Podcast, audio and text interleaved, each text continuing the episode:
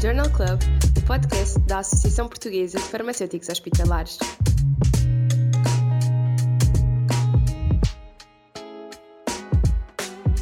Hoje, dia 15 de setembro, comemoramos o Dia Mundial de Consciencialização sobre Linfomas. Bom dia a todos. Quero desde já endereçar os meus agradecimentos à PFH pela iniciativa e pelo honroso convite para participar neste podcast como entrevistadora. O meu nome é Flor Bela Braga, sou farmacêutica hospitalar especialista e sou diretora dos serviços farmacêuticos do IPO do Porto. Possivelmente nem todos sabem que os linfomas representam um grupo de doenças hematológicas heterogêneas caracterizadas por imunossupressão severa. Para nos falar sobre esta temática, temos a honra de ter connosco a professora Leonor Correia, farmacêutica, foi já diretora técnica de farmácia comunitária, é especialista em análises clínicas e genética humana pela Ordem dos Farmacêuticos, fez o seu doutoramento em imunologia nas faculdades de medicina Conchamp, Port Royal e Bichat Claude Bernard em Paris. Foi investigadora do IMED-UEL, é professora da Faculdade de Farmácia da Universidade de Lisboa, onde tem lecionado várias matérias com particular ênfase para a hematologia e hemato-oncologia. Nestas áreas, tem desenvolvido uma vasta gama de formações pós-graduadas e de atualização que visam a aproximação da ciência e da academia à profissão. Atualmente, é presidente do Colégio de Especialidade em Análises Clínicas e Genética Humana da Ordem dos Farmacêuticos. Professora Leonor, neste dia, para além de abordarmos a discussão de dois artigos de 2022, gostaria que partilhasse connosco a importância e a pertinência de falarmos sobre este tema. Em primeiro lugar, eu gostaria de agradecer à ABFH o convite para estar aqui presente e de felicitar a Associação por estas iniciativas que permitem alertar a população e os profissionais para temas impactantes, pertinentes e de grande atualidade, como acontece com os linfomas. Agradeço também à doutora Flor Bela Braga a disponibilidade para este diálogo entre uma profissional do diagnóstico e outra mais dedicada à terapêutica, o que certamente resultará numa abordagem do tema mais transversal e abrangente. Ora, os linfomas são neoplasias dos linfócitos e os tumores do sangue mais frequentes a designação do linfoma engloba dois grandes grupos, Hodgkin e não Hodgkin, e muitos subtipos, pelo que há muitos padrões diferentes de comportamento clínico. Os linfomas não são doenças raras. Esta designação engloba mais de 70 tipos de doenças diferentes. Correspondem a cerca de 4% de todos os tumores e são a sexta ou sétima neoplasia em frequência. A maior parte dos linfomas são não Hodgkin e neste grupo temos os linfomas B e os T, consoante o tipo de linfócito que tinha origem. Os linfomas B são muito mais frequentes e os T mais raros e quase sempre mais graves e difíceis de tratar. Poderão ter um predomínio de células maduras ou imaturas, podem ser agressivos ou indolentes. A incidência do linfoma em Portugal é semelhante à observada na maioria dos países europeus. Surgem todos os anos mais de 2 mil novos casos. Este valor tem aumentado de forma muito significativa depois dos anos 70, o que terá a ver com uma melhoria dos meios de detecção e diagnóstico e também com o aumento da idade média da população, até porque a média de idade de diagnóstico da maioria dos linfomas não Hodgkin é superior a 50 anos. No entanto, pensa-se que situações que levem a uma estimulação antigénica crónica ou a imunossupressão possam favorecer o aparecimento. Acha que a evolução tecnológica verificada nos últimos tempos foi importante no conhecimento destas patologias? O aumento de eficácia das novas técnicas de diagnóstico permitiu uma melhor caracterização histológica, imunológica, molecular e citogenética dos diferentes tipos de linfomas. Também foi possível estabelecer sistemas de avaliação prognóstica e identificar hum, alvos moleculares para terapêuticas mais dirigidas, menos tóxicas e com melhores resultados na qualidade e no tempo de vida dos doentes. Pelo que a taxa de mortalidade tem vindo a diminuir significativamente. Esta área da oncologia eh, foi a que mais avanços teve nos últimos anos. Para alguns linfomas mais agressivos e refratários que não respondem às terapias disponíveis, pode agora recorrer-se à terapia génica com a utilização de carticel que são obtidas eh, estas células por modificação dos linfócitos T do doente em laboratório, sendo-lhes introduzido um receptor artificial ou receptor quimérico do antigênio que vai permitir identificar e eliminar as células cancerígenas do doente. A técnica foi aprovada para o linfoma difuso de grandes células B, mas já há vários ensaios de sua aplicação a outros tipos. Isto constitui um grande avanço na medicina e um grande passo no sentido da medicina personalizada e de precisão, que é o futuro. A técnica é muito promissora, mas tem efeitos indesejáveis em alguns doentes, como é o caso da síndrome de libertação de citocinas e a neurotoxicidade, que devem ser monitorizados. Nos linfomas de Hodgkin, os resultados desta técnica não são tão encorajadores, mas é provável que, com a evolução da tecnologia e do conhecimento, venham a melhorar. Excelente introdução do tema. Passaremos agora à análise dos dois artigos os quais se encontram em anexo e que poderão ser consultados. O primeiro artigo é uma publicação do New England Journal of Medicine de julho deste ano e fala-nos da sobrevivência global com o uso de brentuximab vedotin em doentes com linfoma de Hodgkin em estadios avançados 3 e 4. Cara professora Leonor, tendo como base este artigo, gostaria que nos falasse desta patologia, dos seus subgrupos e da sua epidemiologia. Este tipo de linfoma é composto por várias entidades que apresentam uh, em comum características clínicas, histológicas e patológicas particulares e que o distinguem dos outros tipos de tumores. As células eh, malignas características são as células de Ritzenberg, que são linfócitos B transformados e que constituem apenas uma porção do tecido tumoral, mas que induzem a atração e a proliferação de células imunes normais e fibrose. A forma clássica representa cerca de 95% da totalidade dos linfomas do Hodgkin. Atualmente estão descritas quatro variantes histológicas deste linfoma. A esclerose nodular, a celaridade mista, predomínio linfocitário e depleção linfocitária. A forma não clássica uh, é o linfoma de Hodgkin predomínio nodular linfocitário, embora este tenha uma variante de células de Ritzenberg, comporta-se clinicamente de forma muito indolente e recidivante, diferente do linfoma clássico. A incidência deste linfoma de Hodgkin é 2 a 3 por 100 mil indivíduos na Europa e na América do Norte mas a sua mortalidade anual é de apenas 0,4 por 100 mil indivíduos. Apresenta-se com uma distribuição etária bimodal, ou seja, com um primeiro pico nos adolescentes e jovens adultos e um segundo pico depois dos 55 anos. O linfoma de Hodgkin tem origem em células do sistema imunitário, os linfócitos B, que, devido a alterações genéticas, se tornam malignos e conseguem escapar aos mecanismos normais de controlo da proliferação e da apoptose, levando à sua expansão e acumulação em vários locais do tecido linfóide. Em termos de sintomatologia, como se manifesta a doença? Eh, como manifestações clínicas, o linfoma de Hodgkin apresenta, eh, aliás, como os outros linfomas, eh, em geral, uma tumefação não dolorosa nos locais onde se localizam os gânglios linfáticos, tais como as regiões cervical e inguinal e as axilas. Pode também ocorrer febre, suores noturnos intensos, perda de peso inexplicável e superior a 10% em menos uh, dos seis meses que precedem o diagnóstico e que são chamados sintomas B.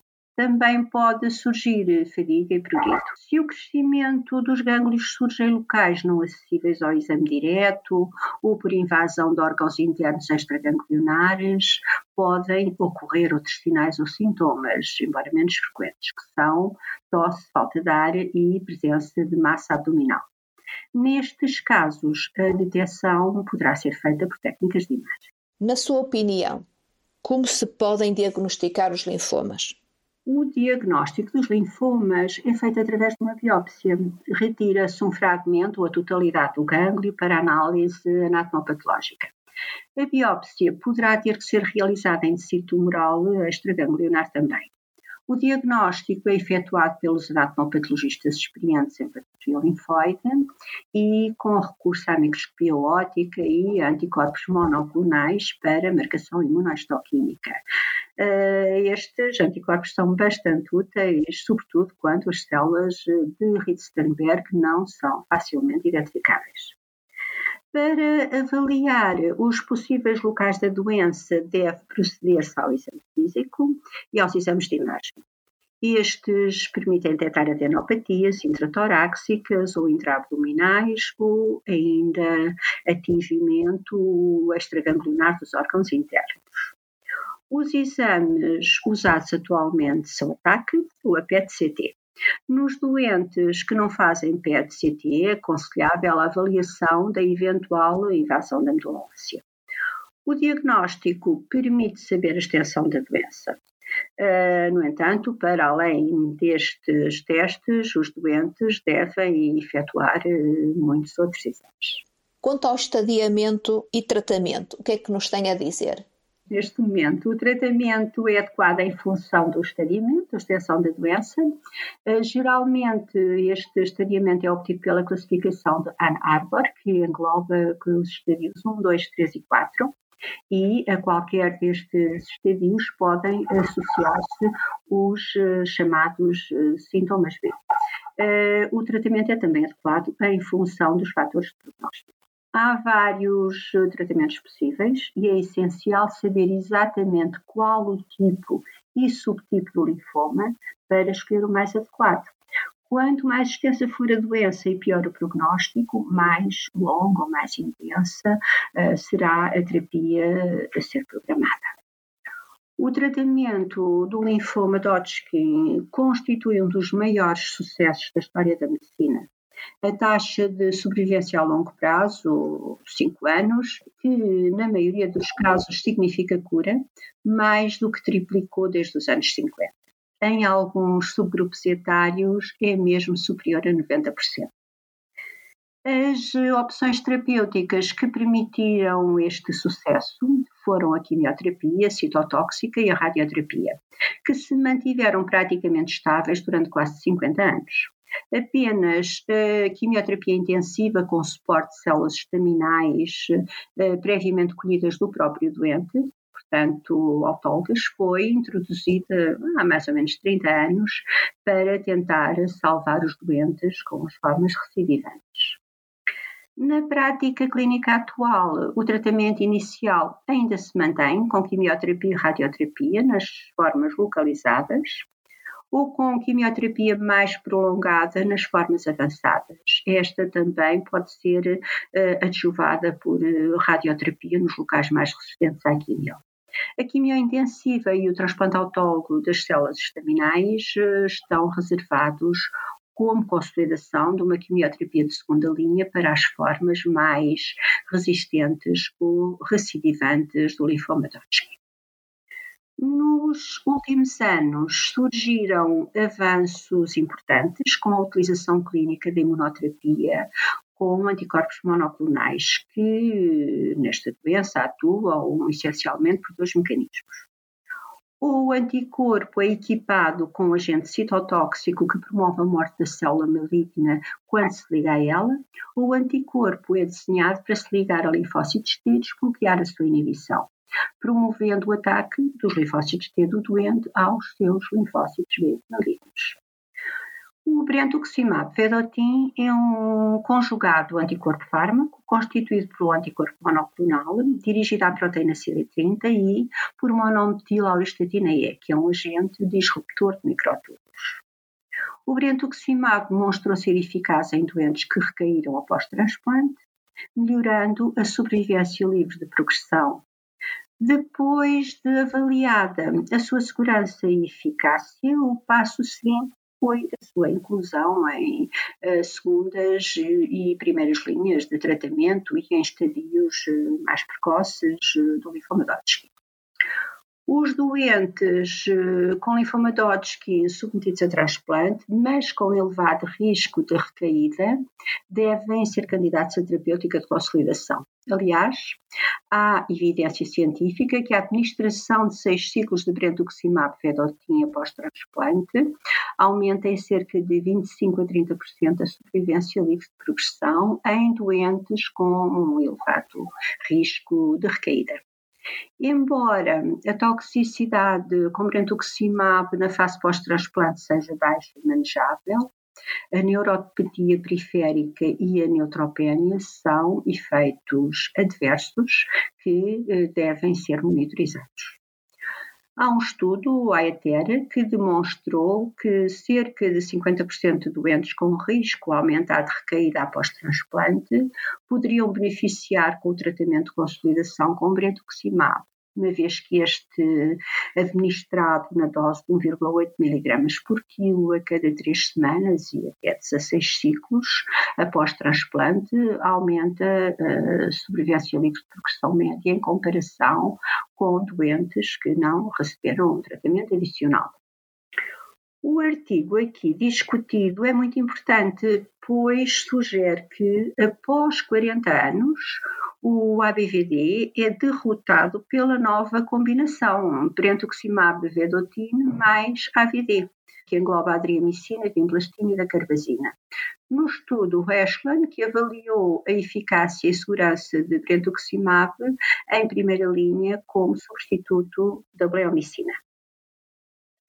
Nos esquemas eh, de primeira linha atualmente utilizados no contexto deste linfoma, estão incluídos o ABVD e o biocopscalunato, eh, que inclui bleomicina, etoposida, doxorubicina, ciclofosfamida, vincristina, procarbazina e prednisona. Estes esquemas possuem uma toxicidade que não é negligenciável e estão associados a níveis variados de eficácia. Os tratamentos mais modernos de primeira linha no linfoma Hodgkin incluem terapêuticas dirigidas, ajustadas às características individuais do doente e ao perfil de risco. Embora a taxa de sobrevivência a 5 anos do linfoma Hodgkin no estadio 3 seja de aproximadamente 80%, no estadio 4 ela desce para cerca de 65%. Nos últimos anos tem havido um esforço para personalizar o tratamento, ajustando a sua duração e intensidade ao perfil de risco individual de cada doente. A PET-CT emergiu como uma das ferramentas mais importantes na estratificação do risco, sendo também utilizada para monitorizar a resposta ao tratamento.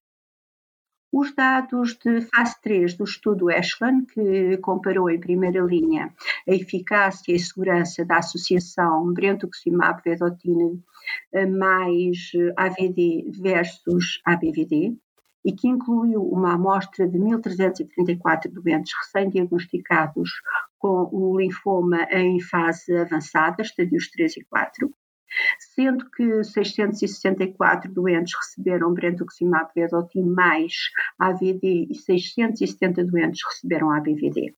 A sobrevivência livre de progressão modificada foi o endpoint primário deste estudo. Os resultados mostraram um benefício estatisticamente significativo a favor do braço brentuximab vedotin mais AVD, verificando-se entre os dois grupos uma diferença de cerca de 4,5% na sobrevivência livre de progressão modificada ao fim de seis anos. A incidência de neoplasias secundárias também foi menor com o brentuximab vedotin. Na sua opinião, que benefícios o brentuximab vedotin veio trazer para o tratamento destes doentes? Os benefícios em termos de sobrevida e riscos de doença causadora de morte uh, poderão ser devidos aos mecanismos de ação do brentuximab vedotin, que aliás já foram verificados noutros estudos, e que são essencialmente a fagocitose celular dependente do anticorpo, atividade bystander no microambiente do tumor, associada à libertação da monometiloristatina E, que faz parte dele, a indução da morte celular imunogénica e também a depleção de células T reguladoras que expressam o É importante considerar o balanço entre a eficácia e a toxicidade do tratamento em doentes com estes linfomas de Hodgkin recém-diagnosticados. A qualidade de vida durante e após o tratamento pode ser melhorada com a estratégia de tratamento mais adequada.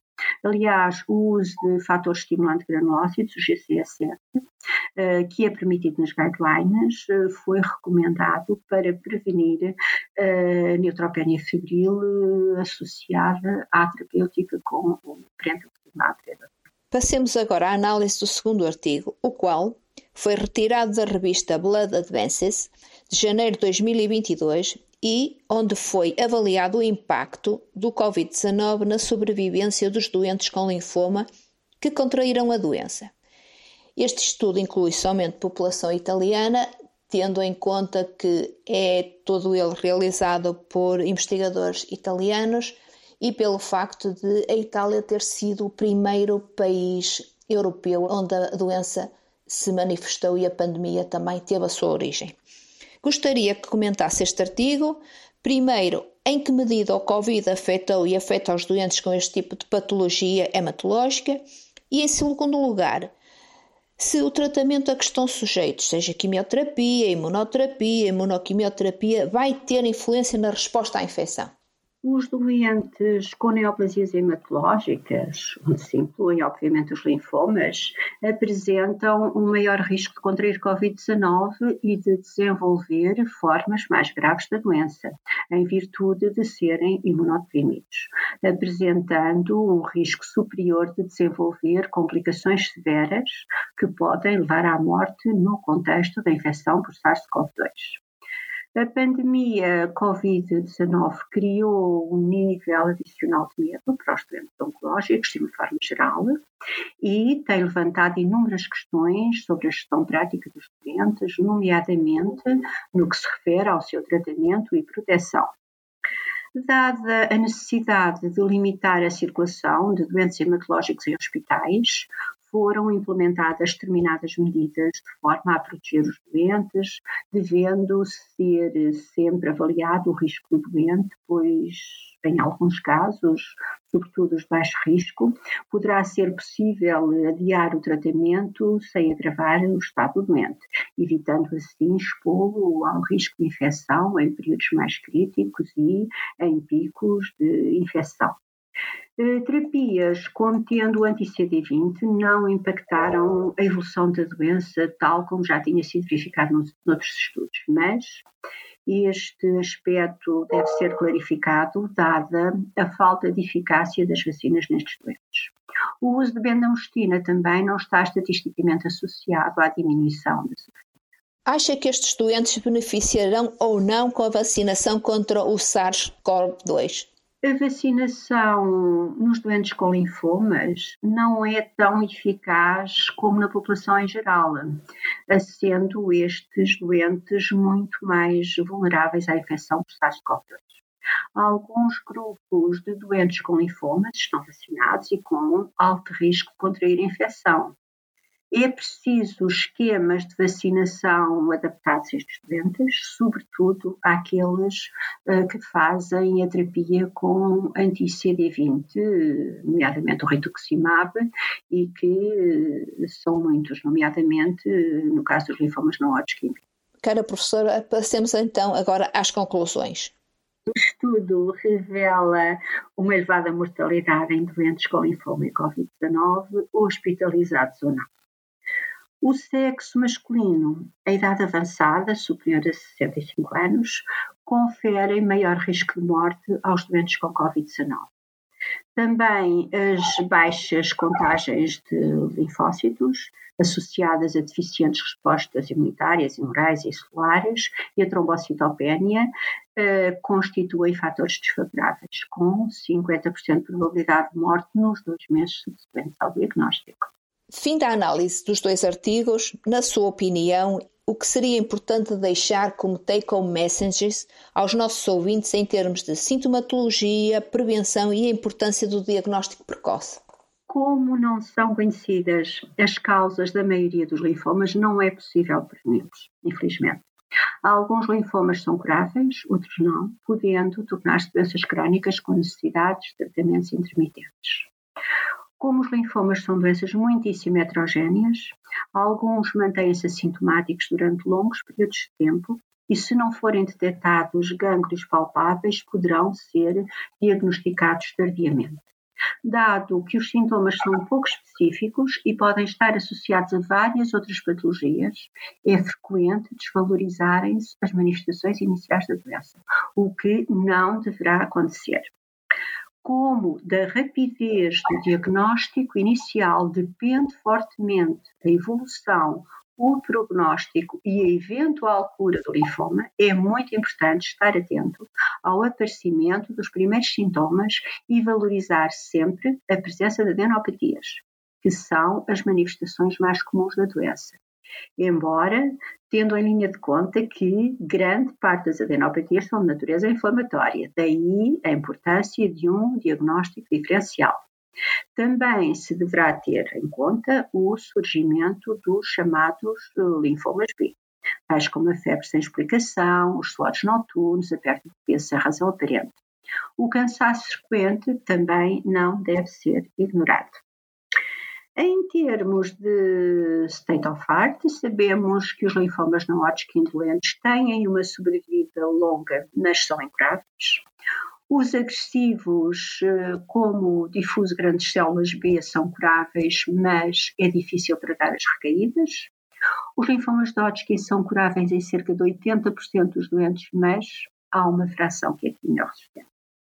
No entanto, há muita inovação terapêutica em curso, que inclui anticorpos monoclonais, que poderão ser conjugados ou não, conjugados com radioisótopos e medicamentos, eh, os fármacos que atuam nas vias moleculares de sinalização da célula, inibindo as vias necessárias à sua sobrevivência, os imunomoduladores, como a vida, que modificam a relação do tumor com o meio ambiente, os fatores que alteram a epigenética, as estratégias que modificam a relação da célula com o ambiente imune, como inibidores de checkpoint, os anticorpos bioespecíficos, o BAIT, as CAR-T-cell, enfim, toda uma panóplia que está a ser estudada.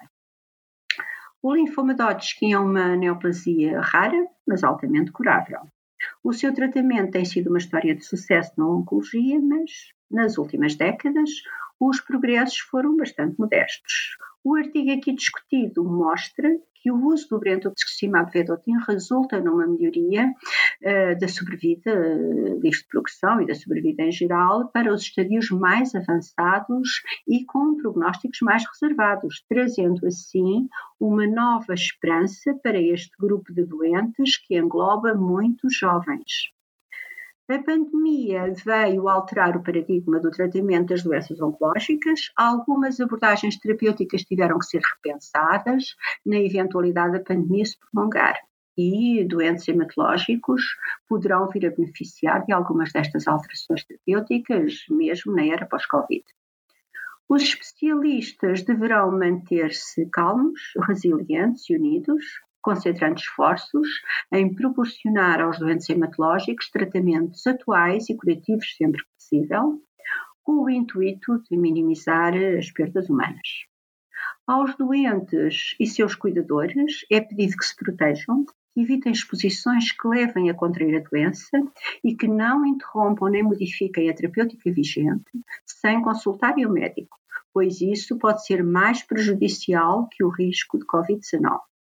É importante que se prossigam os ensaios clínicos em curso, que são muitos, que se desenhem novos ensaios combinando novas estratégias de tratamento e que, todos juntos, clínicos, investigadores, académicos, doentes, indústria farmacêutica, associações doentes, autoridades reguladoras e grupos corporativos nacionais e europeus concentrem esforços no sentido de se chegar às respostas que permitam tratar os doentes com prognósticos mais reservados. Chegamos ao fim da nossa conversa. Desta-me agradecer à professora Leonora. Cara professora, foi sem dúvida um prazer a partilha da sua experiência e de conceitos desta temática tão específica que irá certamente enriquecer o nosso conhecimento acerca desta patologia. Uma palavra especial de agradecimento à PFH por mais uma iniciativa em prol do doente e da sociedade. Também uma palavra de agradecimento aos nossos ouvintes por passarem cerca de 30 minutos conosco. Obrigada a todos.